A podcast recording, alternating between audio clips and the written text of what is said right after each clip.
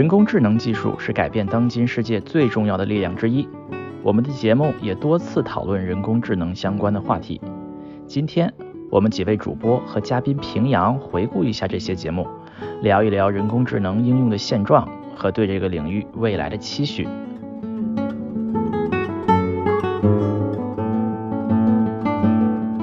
这里是牛油果烤面包。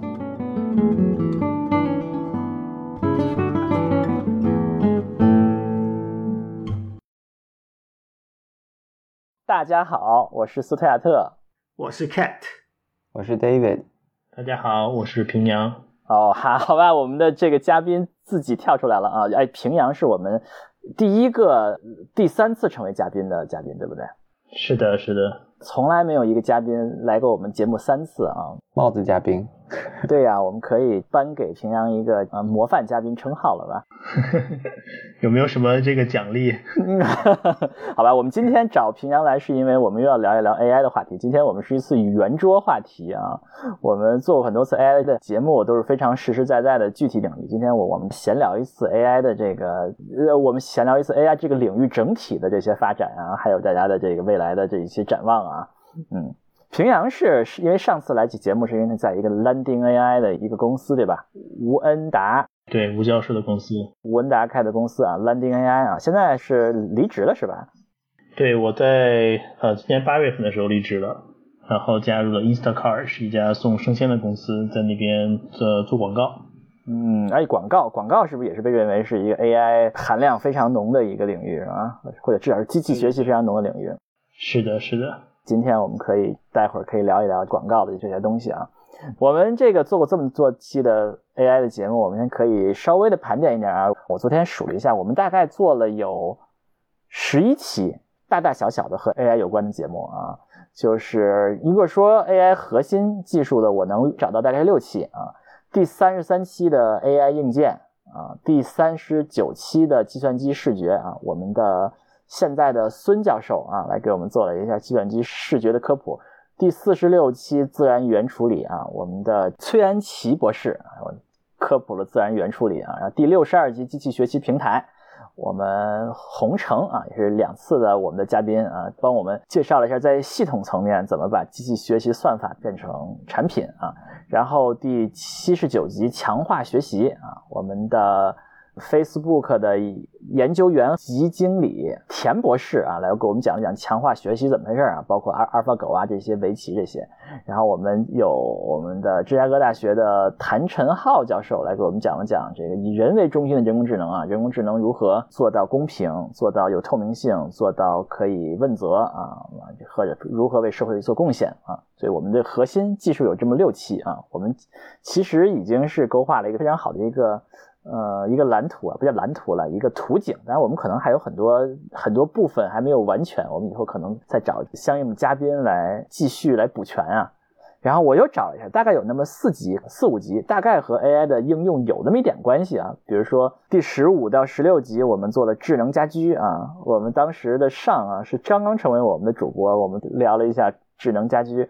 第二十三集，我们的张一飞帮我们聊了机器学习和推荐系统。第三十四集，我们的哎平阳啊，帮我们聊一聊我们的 AI 离改变世界有多远啊？AI 的这些系统和科技应用在我们具体的生产和生活中到底有多远啊？然后我们的第八十三集，James 帮我们聊了自动驾驶，也是被认为一个是一个 AI 浓度非常浓的一个领域啊。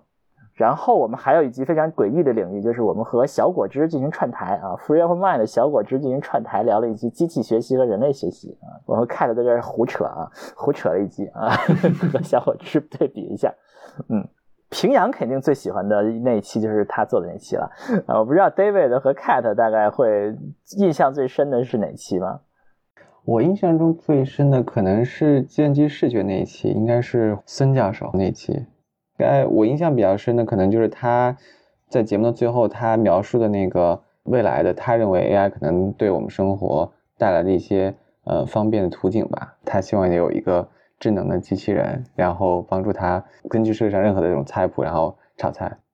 我印象中他说的就是一有一个 AI 可以看懂 YouTube 的教你做 做菜的视频。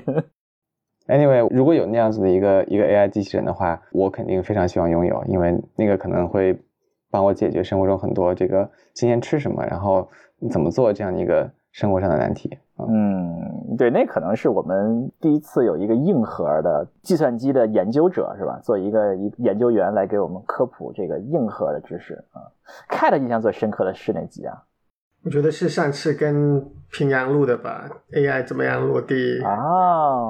你最印象最深的是在什么地方啊？印象最深的其实是 Sean 的各种搞笑的插入。我还以为你要拍马屁到底呢，结果印象最深就是上。平阳刚刚心中一喜，然后又那什么，暗暗一笑，然后原来不是我，原来是上。哎，他有什么搞笑的？给我们提个醒。嗯，很多啊，各种假装机器人啊什么的东西。假装机器人吗？哦，对哈，好像片头是他假装的机器人是吗？嗯。哦，哎，上这次又假装了一个，结果被听众骂了是吧？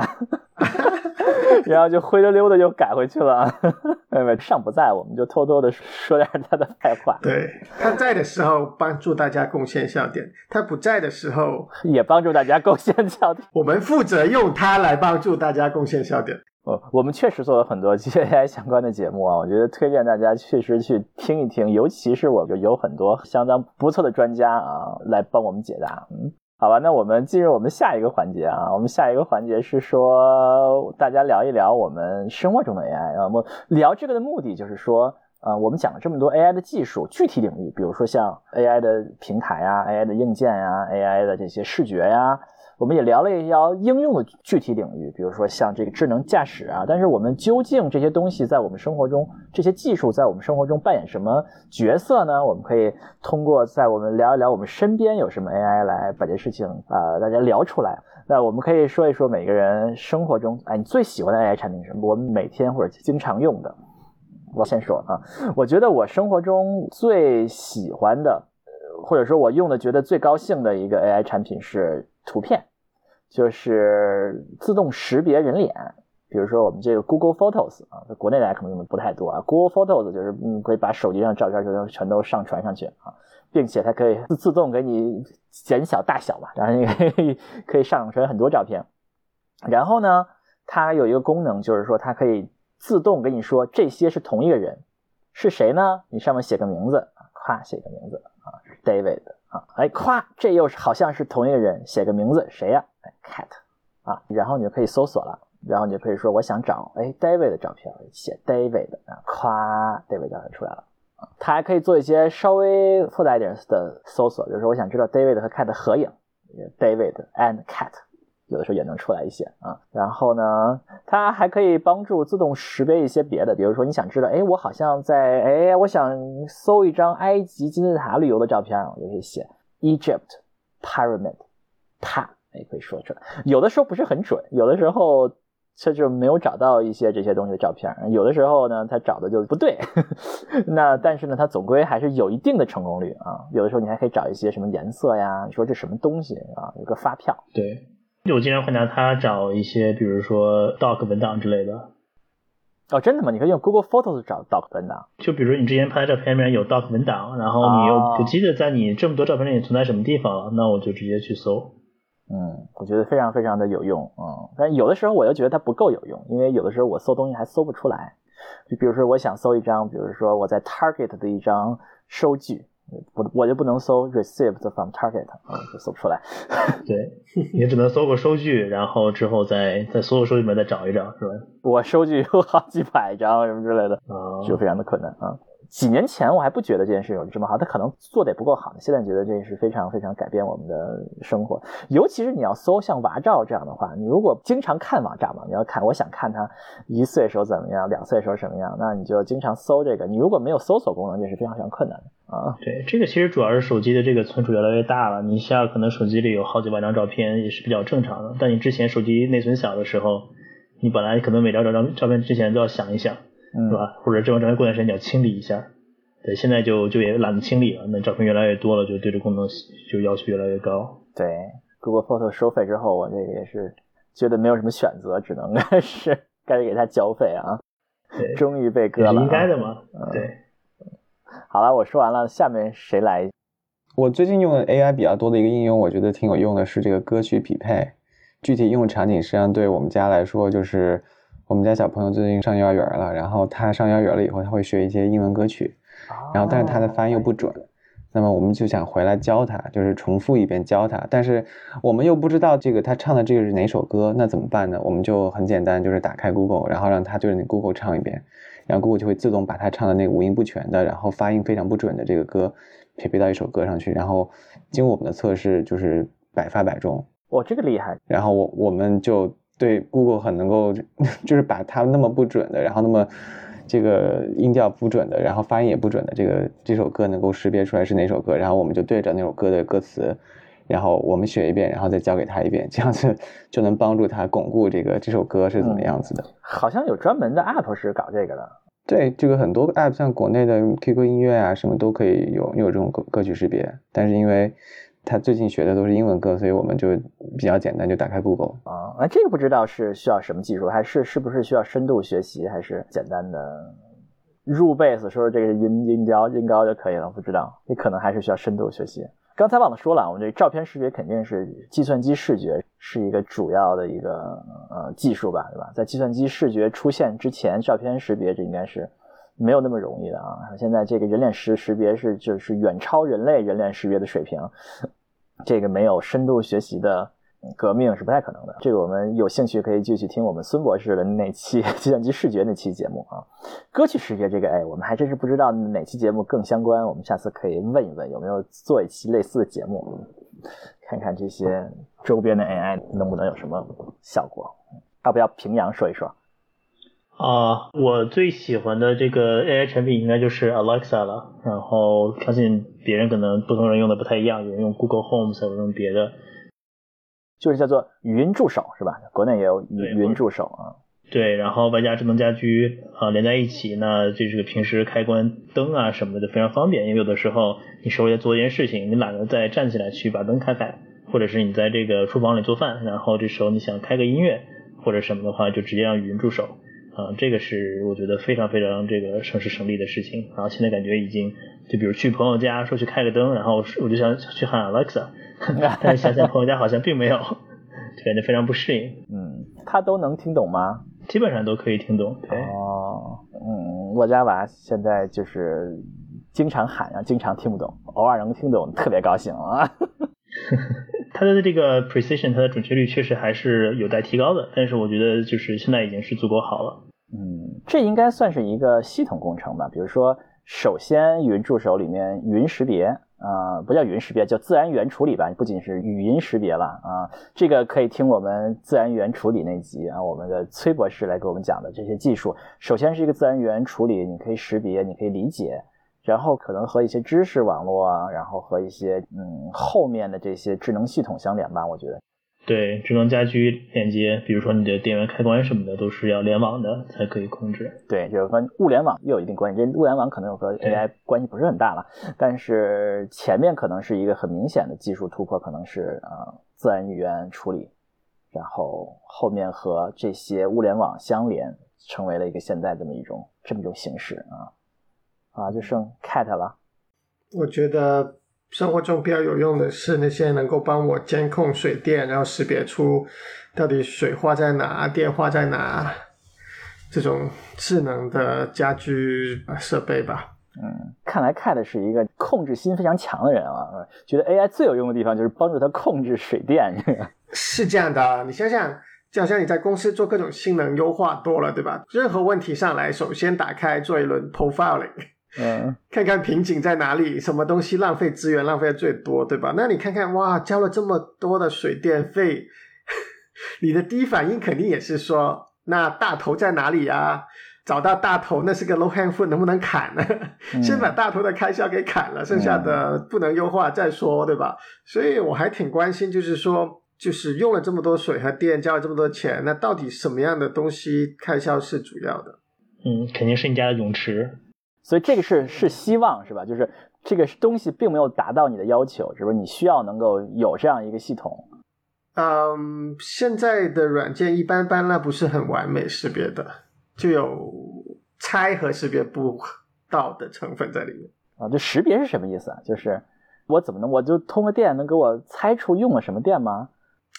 通电呢，它可以尝试去模式匹配每一个电器在启动的时候触发的那个电流的波动。哦，哇，这么高科技哦！啊，然后呢，水我还不知道它是怎么样就识别的，因为它能观察到的还是就是你那个流量嘛，跟水和电都是一样，哦就它能够疯狂的采样你的瞬时流量，然后以此来知道你到底用了多少。但这个瞬时流量就有什么特征可以给它去识别，不知道。但是水呢，暂时它只能分离，就是室内用水和室外用水。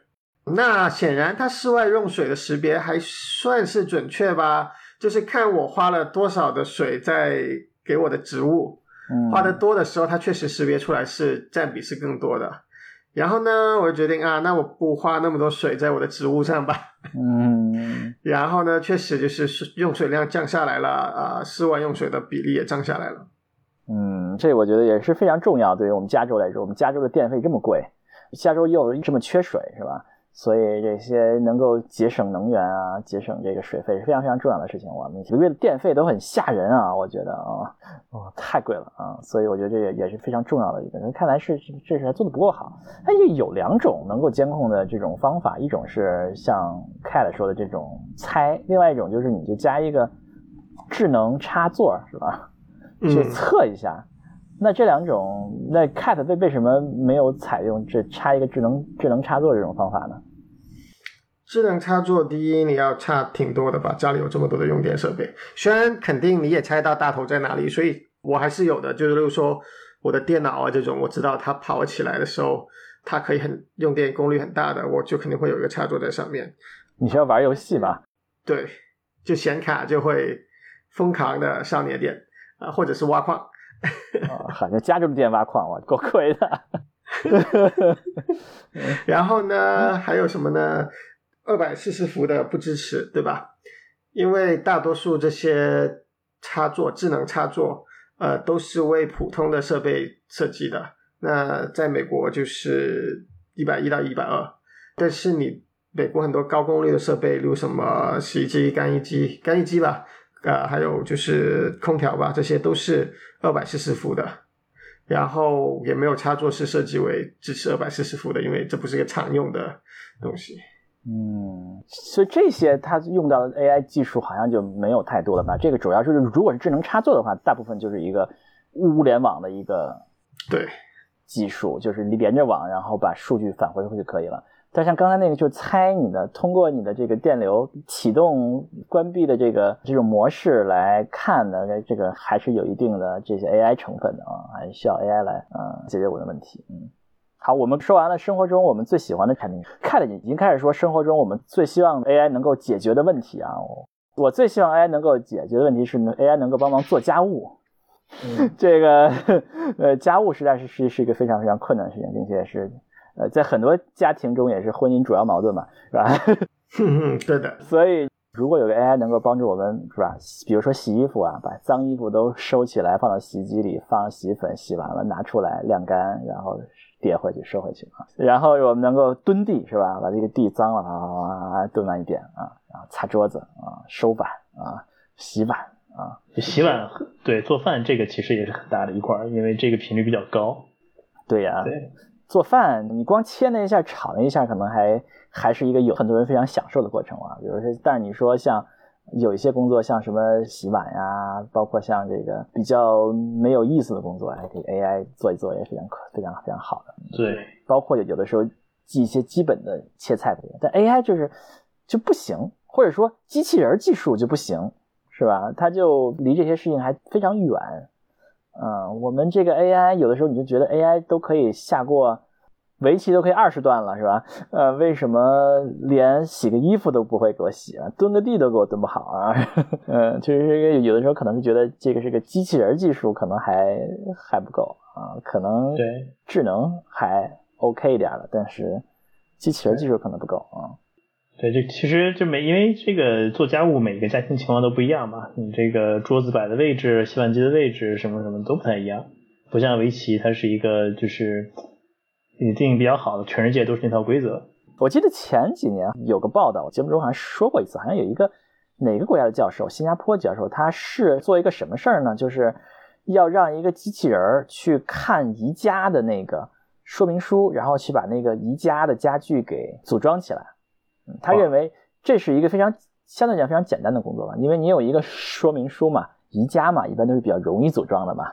啊，但是呢，这件事情就是也是有一定困难的啊。他好像认为是机器人就是可以做到，但是就是这么简单的一个任务。机器人和 AI 技术啊，都不光是机器人技术有挑战了，可能就是这些基本 AI 算法可能也不那么容易。你看懂宜家的说明书，然后具体说把它转化为啊搭这些零件，不是那么容易。对，这面技术要求太高了，我觉得光把那说明书能看懂就已经很了不起了，更不用说装，而且可能装这部分应该是你能把说明书看懂要复杂可能十倍一百倍。对，因为你每一个这个家具都不一样，然后你它这个你还要考虑这个物理的这个限制、物理条件，对吧？你还要保证你装起来的时候，你可能需要把这个东西翻滚一下，是吧？柜子翻滚翻滚过来，然后再装另外一部分。然后拿一个改锥转一转。对对，然后你还有不同的改锥转不同的地方，然后有些比如装个抽屉什么的，它对这个也不是说你直接把东西插进去可以，还有一定巧劲儿，才能把抽屉放到这轨道里面去。那等等这一系列东西，听上去不是一个非常简单就可以完成的一个项目。但这个对人类来说，应该是相对来讲是一个比较容易的。基本上就是很少有人搭不起宜家的家具吧，对吧？就是说是一个相对来讲比较容易的建议。但是对于 AI 来讲，可能还是有很长的路要走啊。对，太复杂了，对 AI 来讲。嗯，我刚才跟你的这个期望也差不多，就是觉得生活中很多这个矛盾所在地都是家务，是吧？如果有机器 人可以帮助做家务、烧饭。这个会让生活变得非常非常的精彩啊！所以这是一个需要有一定突破啊！哎，说起来，我们应该找一个人聊一聊机器人。嗯，是的，嗯，我觉得 A I G 技术下一个突破可能和机器人有关系啊。呃，Cat 还有没有什么要说的吗？除了监控水电，有没有什么生活中你最希望 A I 来解决的问题？我也很需要一个机器人来帮我看看我后院的水果。哪个熟了就帮我摘了，对吧？然后有小老小老鼠来吃我的水果，就帮我把小老鼠赶走。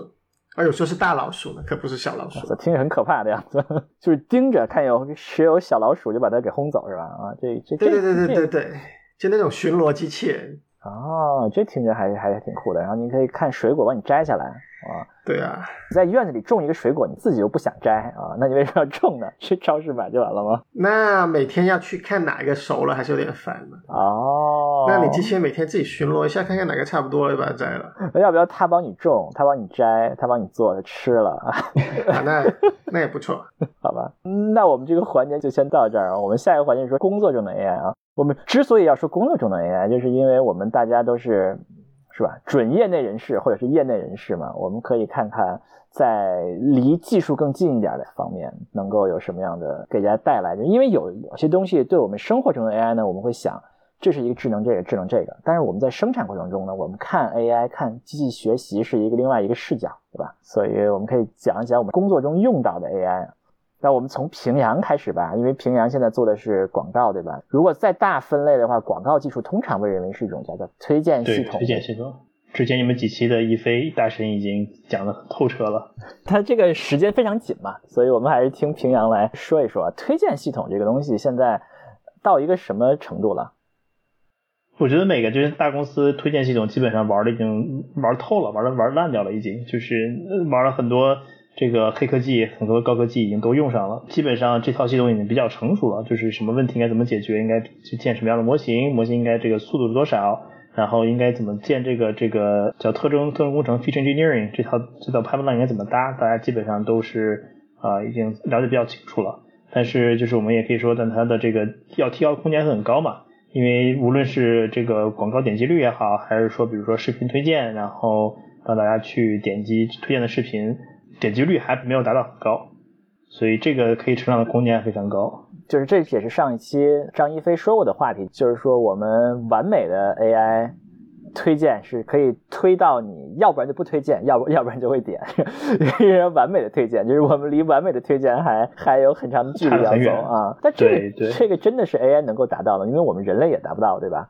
就是真的是有足够的信息可以达到这种完美的推荐吗？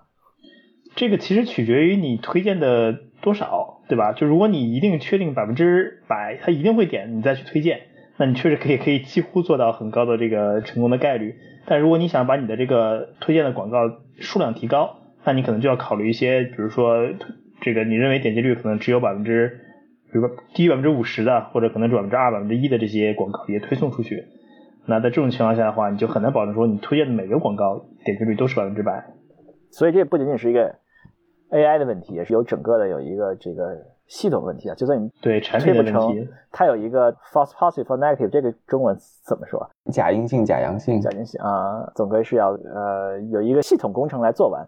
那这个领域，那未来的发展方向有什么呢？如何提高呢？如何去接近这个完美的推荐呢？呃，现在基本上方向有这么几点吧。第一就是还是数据挖掘，就是从数据中挖掘更多的这个特征。另外的话就是让模型的这个运运算速度更快。那你运算速度更快，就意味着你的模型可以做得更大，你可以这个考虑的信息就越越来越多。然后另外就是还要让模型本身的这个架构更好，啊，类似于这样的，都在不同的方向吧，大家都在有做有做尝试。嗯，所以我们这是推荐系系统啊。我们推荐系统看来离张一飞上次介绍来说也没有什么太大的进展啊。看来这是一个，这个很难，这个很难 有很大的进展。对，但这个实际上对于很多我们互联网的人来说，说起 AI，大家第一反应就是推荐系统。我也不知道为什么啊，但是很多人第一反应这个，可因为可能是认为。呃，我们这些应用实际上占据我们生活非常重要的一部分嘛。我们的工作我们就不愿意聊了，生活中我们都在聊什么呢？都是在这聊这些我们的 App 上面给我们推荐的这些东西，是吧？所以这这个东西可能确实占据了我们平时非工作中的注意力的很大的一个部分啊，是是非常非常重要的一个一个领域啊。嗯，希望能够有有更大的进展，能够帮我们推荐更多优质的内容。嗯，David，我们工作中使用过 AI 吗？可以说没有吧，就是我是一个 AI 门外汉。然后，如果非要说这个我的工作内容跟 AI 相关的，可能实际上跟平阳刚才说的差不多，就是主要就是属于推荐系统这个范畴吧。就是说，通过大数据挖掘，然后把这种数据中的一些信息，把它给 extract 啊提取出来，对，把它提取出来，然后训练模型，然后帮助这个。客户去预测谁可能会点击他们的广告，会买他们的产品，这样子。哦，所以这也是一个类似于这种决策的这种问题啊。按照我们强化学习那期的田博士的说法，这是一个叫什么优化问题啊。嗯，我来说说吧，我是做数据库的嘛，其实我也从来没有用 AI，没有用过任任何 AI，但是我知道数据库这个领域大家都对 AI 非常的垂涎三尺啊。我记得，哈，这还这都已经好几年前了。五六年前了，有有一期 Sigma 的啊，Sigma 的就是数据库领域的顶会嘛。那一年的 Sigma 的是在旧金山开的，在这个 湾区嘛，所以是史上最多参会人数，超过了一千人。哇，那个 Sigma 的人非常非常高兴啊，然后在那个大会上，那个 Sigma 的组织者说啊，我我们今年突破了一千人，但是呢，我们离当时还叫 Nips 吧，就叫 Nips，现在不叫 Nips，现在就叫叫叫什么？反正就 AI 领域的某个顶会。人家是一万多人，好像他们十分之一都不到啊！大家就看着 AI 就是酸溜溜的，嗯啊，所以很多人都开始往 AI 那靠。所以数据库领域往 AI 靠有很多很多的不同的想法吧。因为数据库这个系统是一个非常古老的、非常成熟的系统嘛，里面有数据结构，里面有存储，上面有查询、查询的优化，是吧？这些东西啊，有的人是说，他们说我我们就懂这个嘛，我我我想的啊。我们就懂这个嘛，我们要让它 AI 一下，是吧？有人就说那数据库的查询优化呀，现在都是一些就是人写的嘛，啊，让他我们要用 AI 做啊，AI 数据库优化啊。有的人说我们现在数据库里面有一些像像索引呐，有一些数据结构啊，他就说，哎，数据库是个什么玩意儿呢？数据库不就是你拿一个搜索词，你拿一个查询的一个语句，然后它给你迅速的找出来吗？这这不就是一个模型吗？一个 AI 模型吗？然后他们就是说，这个我们以后这些索引就是模型，什么索引？索引那个啊，你们搞那么多数据结构那么好，我们就是一个模型。以后你索引就是一个模型里的这个，你模型出了一个输入，然后输出就是告诉你们这个数据在哪，你就去读就行了啊。反正就是数据库有一批人在搞这套东西。嗯，这个其实是挺有市场、挺有需求的。你可以想象，比如说像亚马逊。它你所有的这个产品都存在你数据库里边，那用户搜索一个比如说关键词的时候，那你怎么着把就是你这些所有在数据库里的产品找到相关的？那这个相关的其实是一个非常可以去探索的这么一个事情，就完全可以用到 AI 去说，哎，你你这个为什么你的这个搜索关键词，用户就更会去看你这一条，而不是另外一条的这个产品，这个就可以用到 AI，这个需求还是有的。啊，非常好啊！我们说我们这个搜索也是一个 AI 非常浓度非常深的。一个领域啊，像平阳刚才说的啊，就是各种搜索了，不管是网站搜索或者像垂直搜索，因为全都是这样啊。有兴趣可以听我们那集搜索的这期节目啊，我们的嘉宾洪成给我们科普了搜索是怎么一回事啊。回到数据库，我的本行啊，这个数据库还是非常精确的查询啊，就是这些网站所垂直搜索是一个，通常来说是这种，要不然是全文查询啊，或者是什么查询啊？你说模糊查询吗？Fuzzy match？叫 entity search 实体查询，或者是就是像 Google 这种的，就是属于自然语言的查询啊，不叫自然语言了，叫关键词查询这样的啊。而数据库还是非常严格的查询嘛，就是说我叫要我这个键值，我这个搜索的条件是这一列的取值等于零，还是一个非常非常严格的查询。就是有些数据库人说，这样东西 AI 也可以做得更好。那当然我们说有另外一批人认为这就根本就是狗屎。就根本就不行。另外一派人认为呢，AI 应该解决现有的技术解决的不好的问题，不应该去解决现有的技术已经解决的很好的问题。你就属于太卷了，这是一派观点啊。我们做的数据库也是有 AI 的这么一个问题啊。哎，曾经有一年啊，我们数据库的风向标的会议啊 c i d r 我数了一下，有百分之四十的论文都是和 AI 有关。嗯，就是说明当年也是一个风潮，大家全都往 AI 去了。但是后来。一届 SIDAR 可能是有一些我们这数据库领域的大佬们觉得这件事情很不爽，可能就突然那一届就一篇也没有，就就不让你进，估计是啊，说明这个数据库领域对于 AI 也是一种酸溜溜的感觉，但是不同人有不同的感法啊。另外一些搞数据库的人，他认为数据库就是很多现在 AI 解决的问题是数据库问题，或者说有一些数据库问题在 AI 里并没有解决，比如说伯克利有一批人做这些，就是在寻找这些问题啊。呃，斯坦福好像也有一批人，比如说斯坦福有一个人，呃，这不止斯坦福了，现在有一个比较著名的一个，嗯，一个用例就是说，比如说你现在有这么多的视频，有这么多的图片，你怎么搜索呢？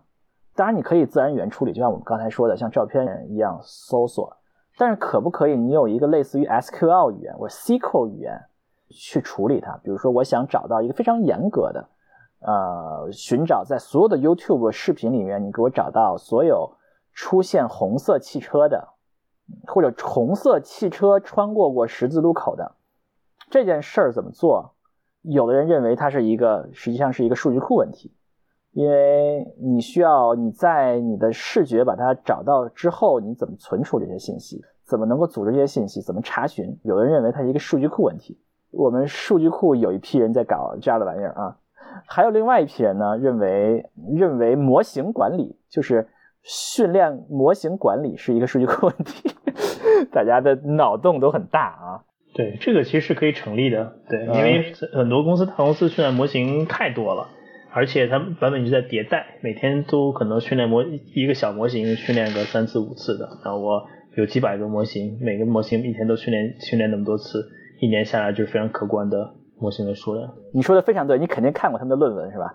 哦，没有没有，因为之前对之前在 Facebook 的时候，就哪怕是一个领域，就比如广告也好啊，或者其他也好，你这一个领一个领域可能就有几百个模型。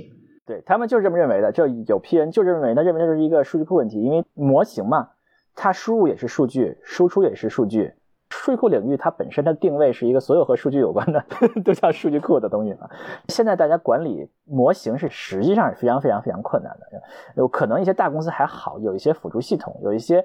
小作坊啊，小公司啊，那就是一一些 TensorFlow 转来转去，然后你就根本不知道那些东西是，你就根本就搞不清楚我 run 的数据局哪个是哪个，我 run 过这个 run 过那个，根本就搞不清楚，对吧？对，没有一种数据库来组织这些东西，说是一个非常非常困难的一个过程。所以有一批数据库人员在动这个脑筋，他认为管理模型是一个数据库问题，嗯。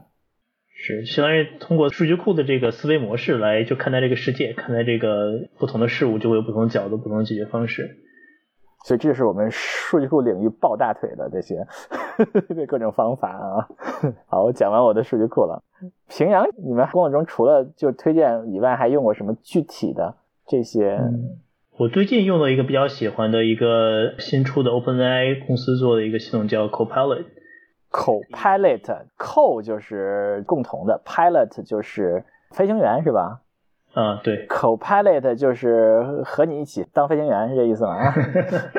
具体是什么意思我也不太清楚，但是它的这个作用就是在你写代写代码的时候，可以自动辅助帮你完成很大一部分程度的代码。啊，真的吗？是这样的，是这样。那有多完成？比如我原来有这些 IDE 这些程序编辑器，我们都有这种叫什么自动完成是吧？S 给我出一 S 打头的这些函数名，那它比这个还先进吗？对，因为现在就是传统的方式，就是还是通过一些静态的分析嘛，比如说你的这个对象里面有多少，有什么样的这个方法，它可以帮你自动提示你。但是 Copilot 的话，它是通过这个 AI 去训练 GitHub 里面的代码库去训练，所以它给你提示的这个可以提示的功能会强大很多很多。就比如说你可以填一个就是 function 的名字，它自动帮你把这个里面的内容帮你实现出来。哦，真的吗？对。我填个名字就给我都实现出来了，哇！是这样的，是这样的，所以你名字肯定要起得好。另外，或者是你比如说加一些注释，它通过注释来分析说你想干什么，然后可以帮你更准确的填出你的代码来。我就写一个自然语言，它就帮我写完了。它就可以帮你去理解你这个注释是干什么的，然后来帮你填代码。对，这个所有地方都可以用吗？这是一个公司吗？公司我用就是它现在开源的这个版本，然后写公司代码是写的还是我还是很满意的。但是它的想象空间蛮大的嘛，那你说，比如说我们这个是不是可以这个啊，根据每个公司里面内部的代码去做训练，这样它可以这个猜测的结果会更准确一些。比如你可以想象 Facebook 写代码的方式跟 Google 可能不太一样，或者里面的一些用的这个库也好啊，或者用的什么 tools 也好都不太一样。那我根据这个 Facebook 专门训练一个 Facebook 这个模型，然后在 Facebook 内部用，就比可能这个它的这个公开版本会更好。但是目前为止，就是我用公开版本，速响应速度非常的快，呃，然后写代码写的是更有效率的，个人还是蛮喜欢的。所以它是一个开源代码，它是和比如说编辑器整合吗？还是？它是这样的，它相当于提供了一个 API，然后它的模型是在它的服务器里面的。所以比如说你可以用，比如说你用像 VS Code 呀这样的编辑器，你就它就可以调用它的 API。对对对，它跟 VS Code 还是结合的蛮紧密的，因为这个公司是呃跟微软合作。呃，你也知道 GitHub 现在是属于微软的嘛，然后所以现在呃微软主推的这个 IDE 就是 VS Code，所以在 VS Code 里面直接写非常的方便。哦，这个有意思。我们刚才说的 GitHub 这东西，可能很多非 IT 领域的不太了解。GitHub 是一个一个代码库，对吧？有世界上几乎所有的开源代码，现在基本上都在这个系统上都会有那么一份。甚至是甚至很多代码都会在上面是做它的主开发的一个系统啊，所有的这些这些改进都在上面有，所以它是一个非常非常大的一个代码库。所以这个 Copilot 的这是一个 AI 系统，它用全世界这么多的代码库学习你的代码是怎么写的，然后这个结果就可以帮你预测怎么写代码哇。是这样的，是这样的，就是开发效率会提高很多。而它并不是强制你说一定要按它的方式写，而是给你个提示。如果你认为它写的对，你就摁一下 Tab 键，它就自动帮你填充出来。我觉得这个它就相当于是是一个辅助工具吧，非常好用。所以它能对你们写代码的这个效率能提高百分之多少？大概？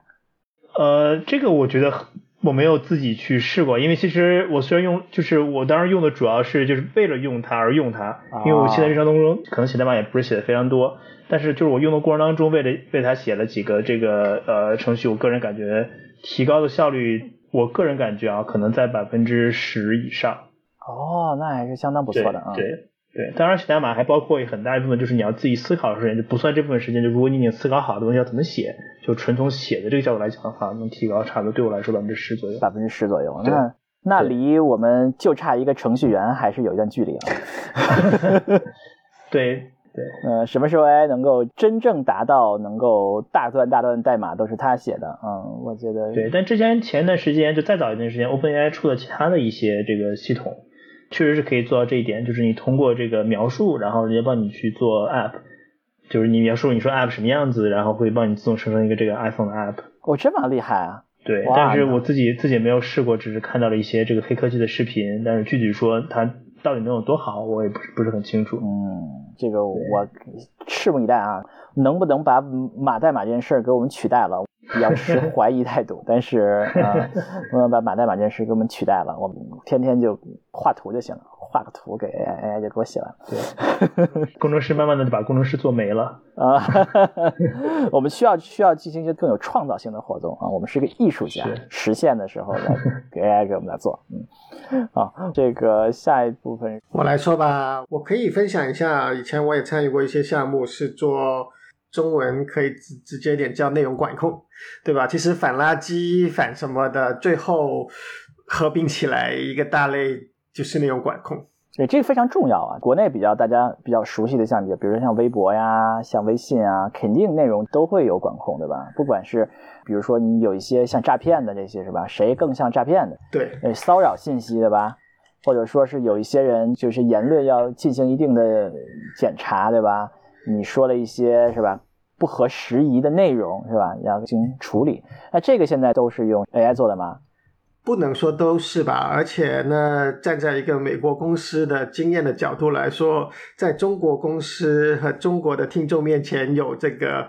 班门弄斧的嫌疑，因为这个事情呢，中国公司做的比美国公司要好很多。美国公司呢，还在一个学习和摸索的阶段。啊啊啊！那么能做的是什么呢？能做的是有些东西机器比较好识别的，例如说图片是不是色情。那么机器你给它训练了之后，它比较能够识别出照片上是不是有人的存在。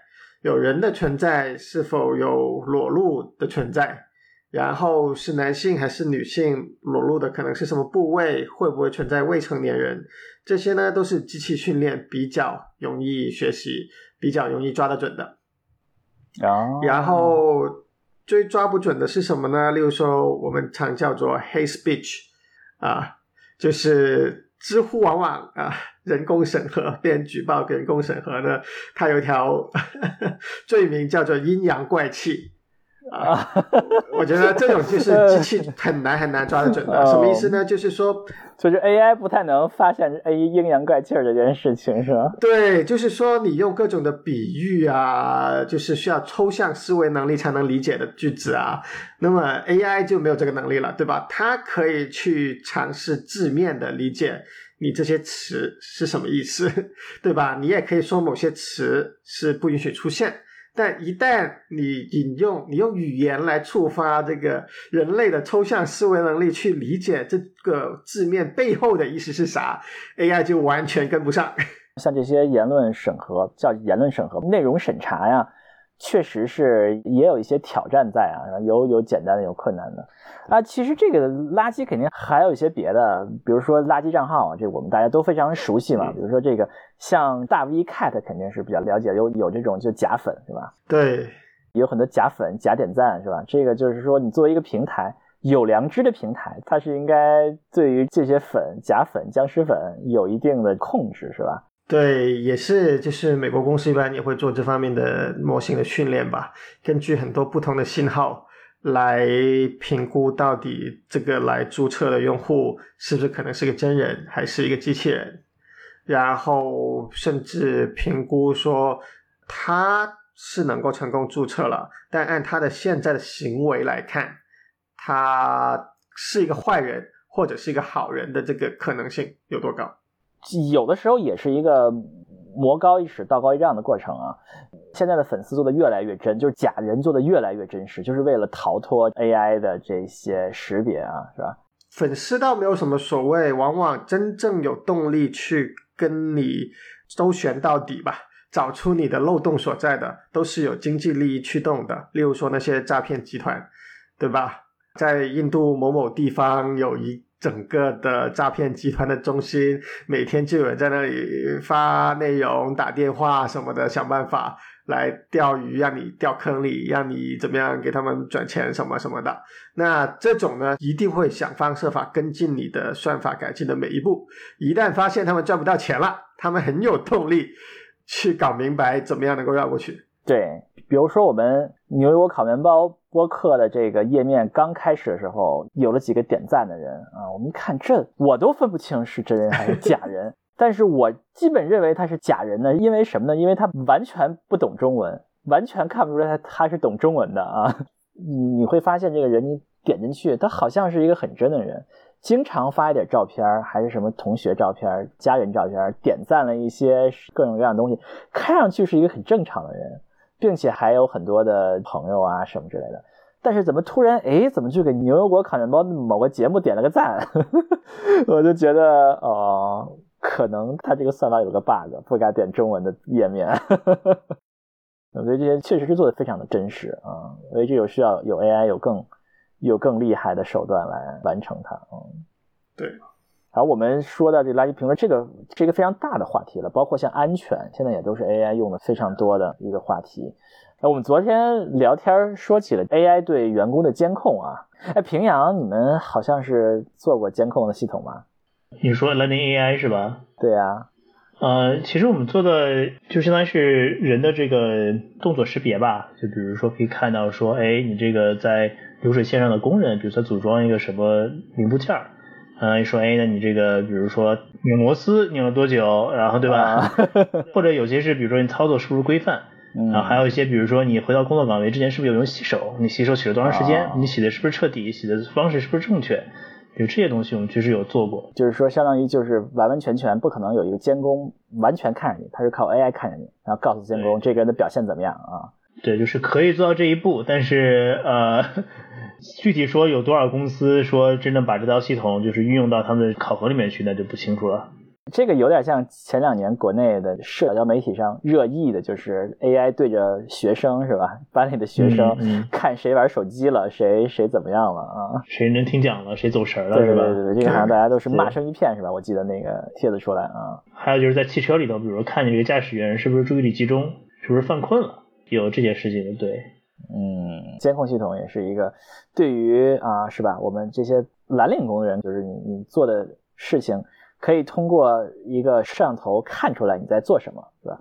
我们白领天天对着电脑的，可能就是根本就不用了，直接在电脑上面给你记录一下就行了，是吧？更 直接一些。嗯，最近几年大家讨论过，说有些公司要做就是员员工的这些监控系统啊，而且这个员工监控群可能从来就有啦，就是说你监控你员工在电脑上干了什么，有电脑的信息，有你的 WiFi 的信息，就是你你员工连 WiFi。你走到公司的什么地方了啊？有门禁的信息，刷卡的信息，有电脑的信息。对，什么时候上班，什么时候下班，是吧？对对对对，还可以知道你在上班的时候，你的电脑上干了什么，是吧？你上了哪个网站？对，你去跑到 Facebook 上去了，还是你在你的公司的这个公司的 Google Doc 上面写文档，是吧？它会给你生成一个报告，发给你的雇主啊。有的时候可能会。更加直白的说，谁谁谁谁可能是效率低下，工作时间太少啊，非常可怕。这些连 AI 都不需要了，就直接就监控就好了。对，哎，有一些更报道说啊，可能会更技术含量更高的，比如说他会分析一下，比如说你说有这个部门它的生产效率比较低，或者这个组生产效率比较低，然后 AI 可以帮你就是分析分析你这个组有什么行为，或者说这个组生产效率比较高。可以看它的特征是什么？我说这个组可能是开会时间少，所以它可能效率比较高；或这个这个组可能会的这个效率比较高，反正它会有一些，它会有一些这个效率。嗯，好像 Microsoft 整个一套全家桶里面有，好像他们是有那样子的一个 report 会发出来。是吧？就是他会给一个报告，说你这个，如果你全家桶，比如说你用微软的邮箱啊，再加上你的 Teams 啊，你的这个包括 Skype 有可能啊，微软的浏览器啊，然后所有这些都用微软的话，它可以告诉你干了这个这个这个这个这个这个这个是吧？对，就是好像他每个星期会发一个那个 report，会给你一些推荐吧，就是你这段时间可能用什么比较多，然后它也会自动的根据可能你的一些习惯会在你的这个。日历上就是会 block 一段时间，然后帮助你 stay focused。哦，这还是一个正面的，是吧？这还是正面的。啊，说实话，那个 report 我我基本上每个礼拜都会略过，他好像会告诉你说这个礼拜你哪些地方做的比较好，然后呃你的 efficiency 大概是什么样子一个，好像有一个百分比的一个数字。所以 AI 可以有的信息可能会更多，就是我们说的就是现在就已经有信息，它还可以有更多信息，它还可以读你写的 email。读你写的文档，可以识别你开会说了什么。最终，如果 AI 是一个更厉害的 AI，它可以全方面监控你，然后出一个报告说你怎么怎么怎么样了啊。对，理论上是可行的。好吧，这听上去是非常可怕的事情啊，但是是确实有人动这个脑筋，不知道有多少个公司在用啊，知道有人在用也不会很轻易的告诉你。对，对于这个听上去还是挺可怕的。说实在的，如果有一个公司做这件事情的话，我觉得可能很多人可能就说，那我就不在这公司干了，我去其他公司。对，就除非这个成为一个业界的这个标准，那就没有办法了。我们白领就不习惯于被人这么盯着。对，你看，像平阳说，可能一些流水线工人，他们可能习惯了被人这么要求。我们白领不要求，所有公司都标榜说大家有一定的自由度啊，叫什么不刷卡弹性工作制。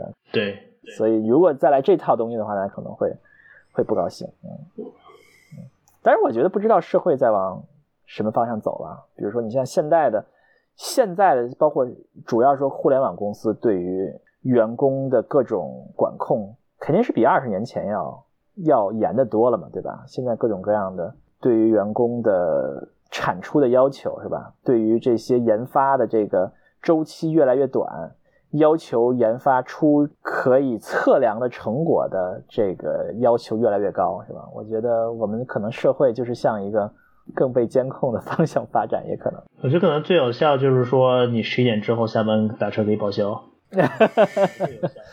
嗯。我们讲完了工作中 AI，我们要开始发挥了 AI 的未来啊！我们 AI 向何处去呢？呃，我们昨天聊了一下，怎么感觉好像 AI 的未来已经到了一样，顶顶到了一样。但是 AI，如果我们闭上眼睛想一想，三十年后、四十年后，如果 AI 变得更厉害了，可以如何改变我们的世界呢？我觉得就是很多重复性的东西，就是需要有人动一下脑筋，但是又有一定的。规律可循的东西最好就通通不让我自己做了，就可以交给 AI 做了。无论是就是电子化的，还是说实体世界需要机器人去做的，然后就通通交给 AI 做。有有什么具体的吗？有什么事情你觉得现在觉得还不行？呃，我希望 AI 三十年后可以帮你做了。例如帮我安排一下我的工作计划啊，对吧？这种事情，你看高管就可以说请个秘书来做，对吧？那现在秘书又不能太平民化，对吧？那你就可以请个 AI 来做。嗯，我觉得靠谱啊！我请个 AI 来做啊，AI 来帮我给我安排个会议。对啊，AI 你来帮我弄个会吧，或者 AI 我准备跟老板 说一说，我为什么想加薪，你帮我起草一个。你比我更了解我老板，你想想怎么样找我老板要求加薪才能说服得了他。嗯，我觉得这个有点难。我们什么时候 AI 能够帮我们剪个节目吧？啊，对，我觉得这个还是比较切近的一个一个要求啊。那什么时候 AI 能帮我们剪？对，我觉得这个其实是很可行的一个事情，通过 AI 来剪节目。好像是有一些公司这样这样做的啊。对，就比如说你，你可以就是说，我我要把之前这段对话剪掉，差不多三十秒左右，对吧？你就说一句，然后之后在剪的时候自动帮你剪掉。我希望三十年后他就。就不用说了，他就自动理解我要什么。他他觉得你你你不会喜欢，他觉得用户不会喜欢这一段，就把你剪掉了，是这意思吧？对他觉得都不会，就就就就帮我剪掉了啊。他觉得应该应该换一换，我们 AI 未来应该先讲，然后再再讲功能中的 AI，他给我给我换掉了。嗯，而且还能把这个金句自动识别出来，然后贴在节目的最前面。哦，并且还是实时的。我们今天聊完之后，他就节目就出来了。你在选题的时候，他就已经判断啊，这个选题没有人喜欢听的，就把你的选题给毙掉了。呃，这个我还是想要有有一定的自主性的啊，重复性的劳动，他来帮我做。再开个脑洞，是不是这个我们主播是不是也可以被 AI 所替代了？提纲列出来，然后基本上 AI 就可以穿插，然后再补充一些。是不是嘉宾被 AI 替代了？最后就是 AI 对嘉宾说：“AI 你来替我上吧，我不去录节目了。你都知道我做什么了，你帮我去表演一下吧。”太可怕了，脑洞太大了。哎，我觉得这也可能是是 OK 吧，就是说我们我们做的事情就是体验一下，我们希望讲什么内容，然后有个 AI 就帮我们讲了。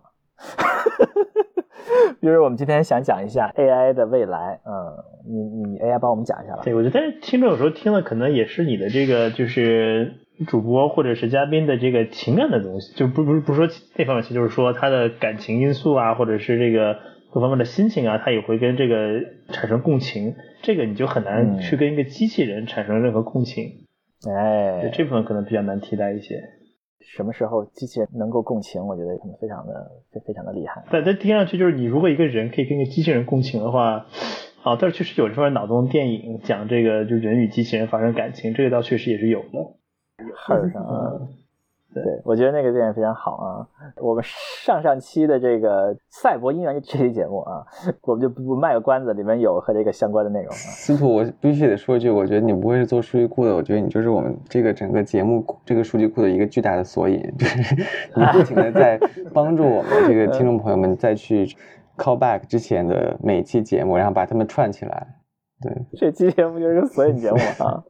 刚才我们回复一下，Cat 说的是什么啊？重复性劳动，包括像当秘书啊、剪节目，帮你定一些工作计划，啊，不叫工作计计划了，叫做这个策略。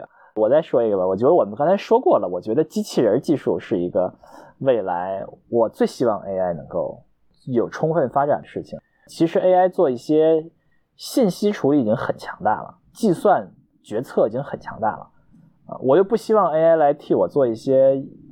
呃，像什么创造性的工作，或者说是比较有意思的这些脑力活动，那剩下的就是有很多的就一些体力活动，AI 还是不行，对吧？还是需要人去做。我们可能有些工作中不喜欢，包括像扫大街呀，是吧？像这些收垃圾呀，包括像有一些搬运工作吧，就是有一些搬运还是必必须要人去做的啊，像这些，包括有一些生产线上的工作还是可以。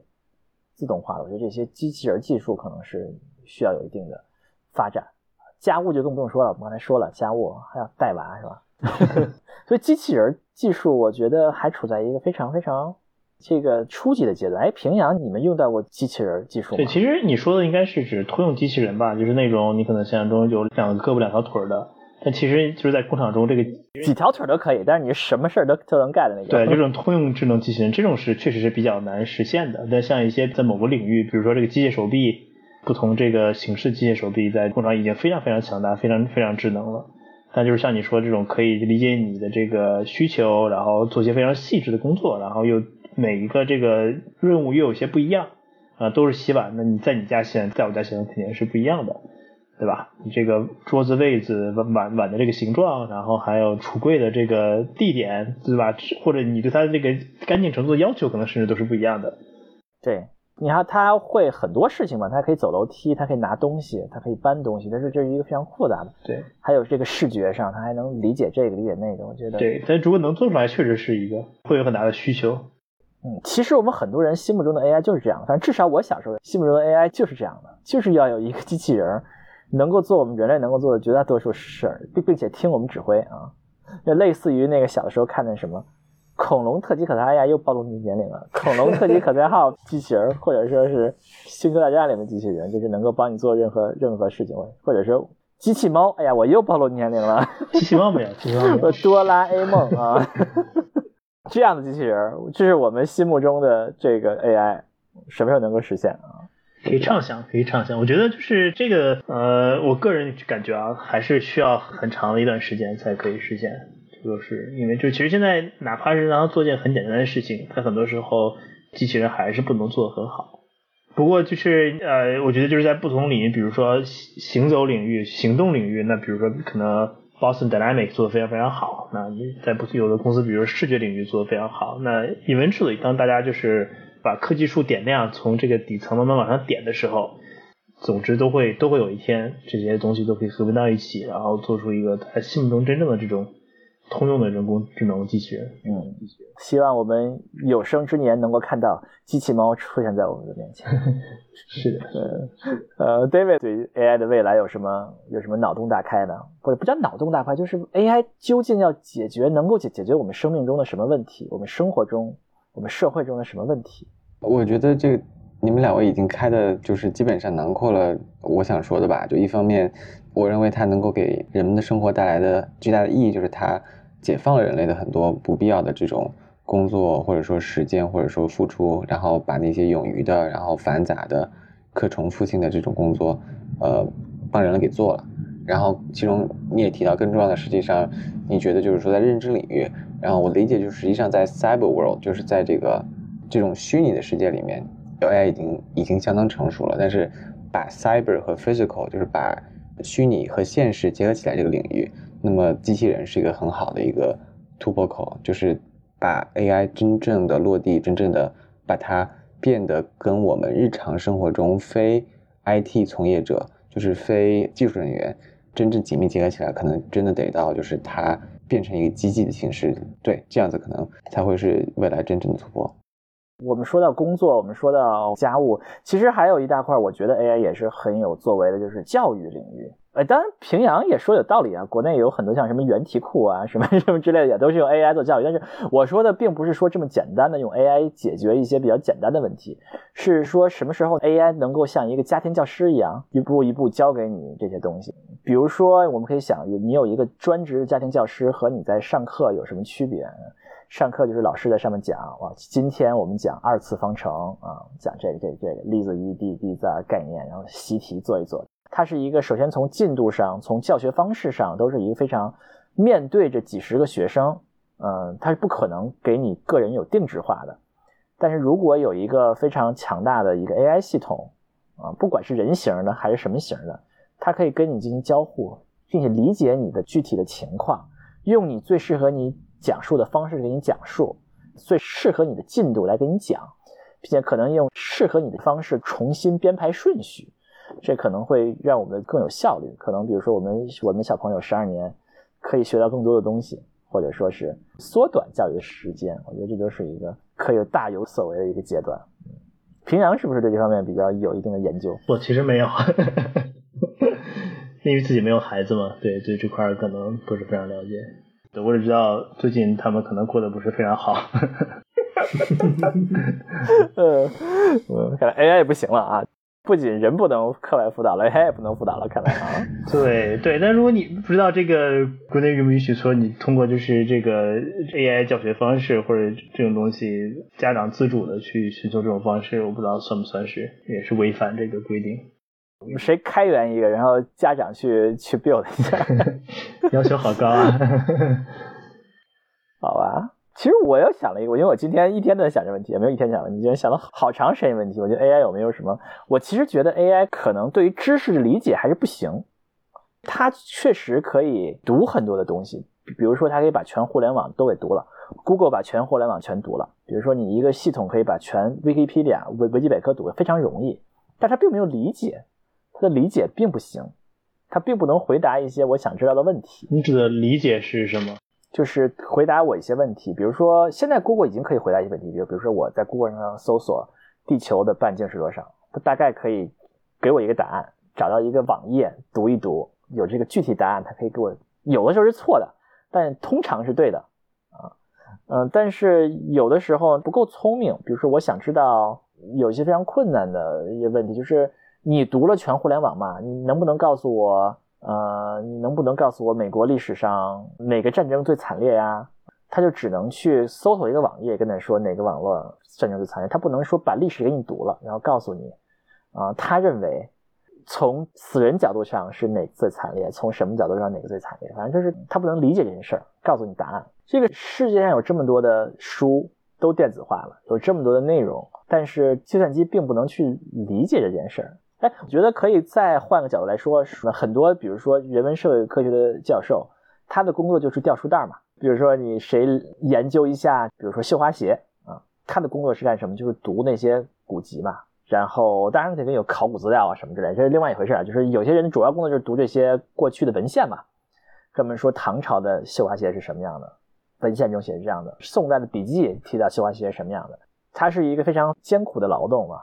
他通过经验知道什么小说、什么笔记、什么历史有这些内容，他把它读出来，然后把它总结出来。那电脑可以不可以读啊？电脑读起来不就很容易吗？他找到所有的绣花鞋，然后理解他讲的说什么，然后他可以写一本书，说绣花鞋的历史。其实这个跟 knowledge graph 有点像，你说这些东西，相当于是他把这个 knowledge graph 就是知识图谱，对对，相当于是。物品它们之间的联系以及物品的属性，它可以通过理解这个文章来构架出来这么一个图谱。哦，那这个技术到什么程度了？呃，最前沿的科技我可能也不是特别的了解，对。但是就是这个做这方面的研究已经有很很长一段时间了。对我等着什么时候能给我们写一本绣花鞋的历史，或者是我想知道什么样的历史，你就给我在互联网上，在这个浩瀚古籍中读一读，给我写一本。哎，我想知道中国古代什么什么什么的历史，给我读一下，写一本书出来，我看一下，好像好像不难。呃，就是因为有的时候，其实你问的这个问题啊，有的时候可能比较好回答。比如说，在所有历史，他就把所有他知道这个历史给你，相当于是通过一种方式给你列举出来。但是可能信息量大到你没有办法，就是能去筛选出来对你最感兴趣的这部分信息，这可能是其中很大的一部分的问题。他不知道哪个对你来讲是重要的，对你来讲不重要。对，但是我觉得我说的是最简单的了。但是现在人文社会科学的教授肯定就是通过绣花鞋还要以小见大，是吧？看到历史，看到这个各个方面的变化，或者是吧，看到各种嗯，那可能 AI 要学起来就更困难一点。但是我觉得希望有一天依然是可以的，是吧？他通过绣花鞋能看看他的这些体现出历史的一些一些脉络来，嗯，不知道有没有一天可以做成这件事情。好，那我们这部分就到这儿啦。我们最后一个部分啊，是平阳建议的。平阳建议的非常好，说 AI 呢，我们有说了这么多的未来，这么多的现在，它有但是有什么副作用呢？有什么危害呢？AI 有什么危害呢？那我提的我就说说我的吧。那 现在比较热门的两个危害的话题，那一个就是这个碳排放、碳污染，因为你在训练模型过程中需要很大的耗电，那这个电的来源可能就是烧烧煤或者通过什么其他的方式，呃，就会有很高碳碳排放。呃，另外一个问题的话，就是这个呃，大家脑洞开的比较大，说，哎，你这 AI 这么强大了，是不是已经可以拿起武器来屠杀人类了？哦，那好像不太会。这个我觉得这这方面的话，呃，有这个苗头吧。比如说，现在很多其实武器已经是把这个人工智能放到这个呃辅助的位置了，或者是主要的位置。无论是你通过那个无人机去去轰炸，还是说，比如现在这个美军很多人戴着这种呃 VR 头盔。啊呃不是 AVR 了 AR 头盔，然后来这个就就飞行飞行员戴着 AR 头盔来辅助他们更快的去作战，更有效作战。那其实人工智能其实已经慢慢的从这个在这个武器当中不起作用到起很重要很重要的作用的过程当中，已经慢慢开始发挥更重要的这个作用了。呃，确实是非常的也是非常可怕的事情。万一 AI 要是要是个 bug 或者之类的，嗯，是是。整个一个军队都变成冲着什么平民来了，是吧？这就非常的非常可怕的一件事情。对对，因为想象之后，比如说两个国家打仗，那我派坦克过去，坦克里坐的不是人，就是机器，机器操纵坦克。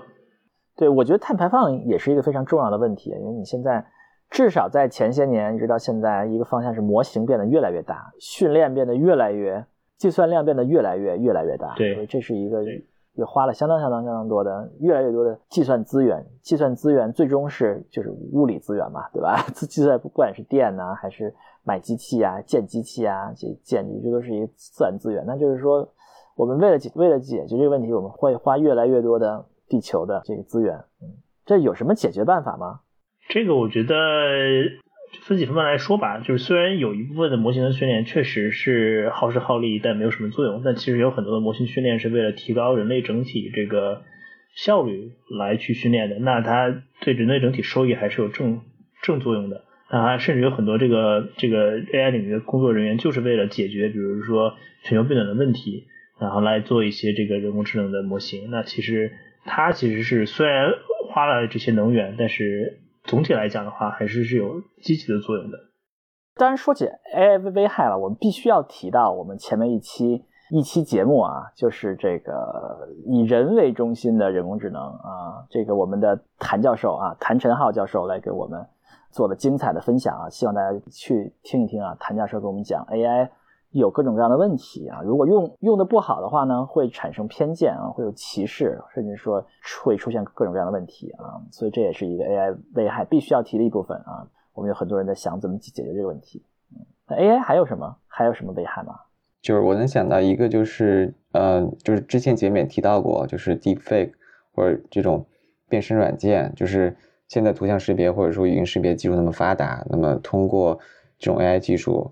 然后把一个人的声音或者图像转化成另外一个人，那么这种任何事情都是双刃剑嘛。那么如果它被落在了不法分子手里，可能就会用来做出对啊诈骗呀，或者说呃对侵害广大人民群众的这种合法权益。确实是非常可怕的一点啊，就是现在的技术基本上还是至少可以分辨这这是一个 deep fake 的一个一个结果是吧？还可以平台还可以想办法处理一下。等有一天，这也是可能也是道高一尺魔高一丈的过程啊。对，有一天大家分都分不出来了，真到分不出来了怎么办啊？对，没错，就是道高一尺魔高一丈，就是看到底是正义的力量到底有多大，是不是？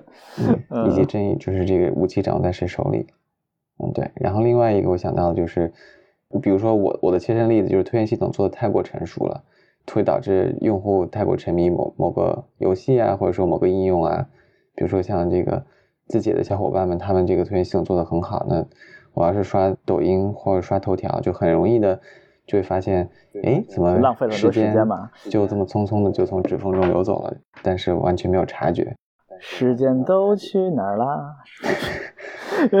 还有就是信息茧房是吧？就是他推荐的都是我想看的，那很自然而然的我就落入了一一个一个固定的一个一个信息的一个圈子，然后我并不知道这个世界除了我所了解的信息之外的其他的信息是什么样子的。对，这个和 AI 有很大关系吗？我不知道，这个可能也会有一点关系吧，因为。这可能更多的和现在的这个信息接受的方式有关系吧。以前过去都是一些大众媒体啊、广播电视、报纸啊，那你有些信息就在你眼前，你就不得不看了。现在你可能就可以根本不看，对吧？你现在就可以，你想不看就可以不看。你的手机都是你自己订阅的，都是你自己，都是给你推送的，你推送的都认为你会喜欢的啊。可能哎有有点关系吧，因为你现在在网上都是推送内容嘛。那 AI 可以猜出你喜欢什么样的内容，然后推送的就是，我觉得一定程度上是把它至少可能加强了那样的一个效果。就是说，如果 AI 做的不好的话，或者说没有 AI，就是简单的那个规则的话，可能确实它没有办法。比如说像抖音啊，或者是微微博啊，没有办法。微博可能还没有那么多推荐了，就是有推荐系统这些东西，它没有办法推荐的这么完美，是吧？把那些你不想听到的声音全都过滤掉。但现在可能是相当相当的完完美，可以让你在网站上看到百分之九十九都是你喜欢的内容。嗯，它更多时候给你推荐一些你之前没有喜欢的，他认为你会喜欢的，这个东西就非常可怕。因为你可能全都推荐某一类的话，你看着看着你就腻了。但现在你就更不容易去，就是说觉得啊，这个就这么回事儿，啊，反而会让你更加去沉迷。那这个最近这两年媒体报道就会说，就很多推荐系统它会给你推荐越来越偏向引发你强烈情绪的一些内容，因为这样可以提高你的这个积极性嘛。对。所以久而久之，你会看到的是越来越。越强的一种情绪，对，因为你情绪强烈的时候，你才会去评论，才会去跟这个内容进行互互动。对于系统来讲，你的互动其实就是一种正反馈。对，所以就是这是很多人认为也是一个很严重的问题，就是你越来越发现你你的这些应用上全都是一些。好像是要快完蛋了，这个内容，或者是非常极端的，要不然就是要让你泪流满面，是吗？要不然就是愤怒啊、耻辱啊这种。我还想到一点啊，我不这个可能也不算危害，但可能算是比较中性的，可能一些争议吧。呃，我想到之前一个例子是，呃，好像是索尼，它就是就把之前那个 Beatles，就是甲壳虫乐队的所有的这个。呃，音乐他就把它给就是读取了，然后就把他们给训练了，然后之后呢，他们就做出了一首一首歌。那这首歌可能要普通的这种乐迷听了以后，就是完全分辨不出来它是真的是 Beatles 还是不是 Beatles，就是在知识产权或者说版权上面可能会引起一些争议，或者说一些灰色地带，是吧？可能这个技术用的好，那可能我们会把它用在比如说像让邓丽君是吧出现在我们某某位歌星的演唱会，比如说跟周杰伦一起一起合唱。但出现不好，那可能我记得有网上的网友就把薛之谦所有的这个歌词就把它给搂下来，然后去学习了一把，然后再做出一首歌，然后让普通歌迷觉得说，那这就这就是薛之谦的，他用用词，他的韵脚，然后他的这种他的这种起承转合，那就是薛之谦的风格，完全一样的啊，是吧？那用用的好，可能我们可以让李白再现。古时候我们都说什么“熟读唐诗三百首”，是吧？用的不好，就薛之谦在线了，是吧？对，对，就是嗯，这个不会作诗也会吟，是吧？现在 AI 就是帮助我们熟读唐诗三百首了，就不用再自己去读了，然后就可以作诗了。但是如果用的不好，那可能就会侵犯到像这些，不管是健在的或者说已故的艺术家们的合法的这些知识产权。李白就就不管了。薛之谦还是不能侵犯。好吧，那我们今天是不是就差不多了？我们聊了好多好多，今天是比较比较发散的，我们聊了我们生活中有什么 AI 啊，我们聊了我们工作中用用的 AI 啊。感谢平阳给我们带来第一手的分享啊！平阳是一个 AI 这个各种应用的专家。没有没有没有，我们脑洞大开，想一想 AI 的未来可能在什么地方啊？然后还有 AI 的危害可能是什么地方？我们也没有解决的方法，嗯，但是。最重要的是呢，我们希望把我们做的这这些 AI 的节目串起来啊，大家看看这些节目中讲的内容是如何和我们的生活工作联系在一起。所以这一期就是一期索引节目是吧？啊，对啊，有可能啊，用来做数据库的。嗯，那我们感谢收听我们的节节目，非常感谢平阳啊，我们的专家来到我们节目，给我们的听众朋友们带来了第一手的内容。那就如果喜欢我们的节目，请到各大泛用型播客平台订阅和收听。啊，也欢迎到我们所有能够评论的地方啊，包括向我们听友群进行评论，给我们的邮箱发信。如果想要做志愿者的话呢，帮助我们做出更优秀的节目呢，可以给我们邮箱发信啊，那我们邮箱会在收 note 里面看到。那我们就后会有期，下期再见，拜拜，拜拜，拜拜。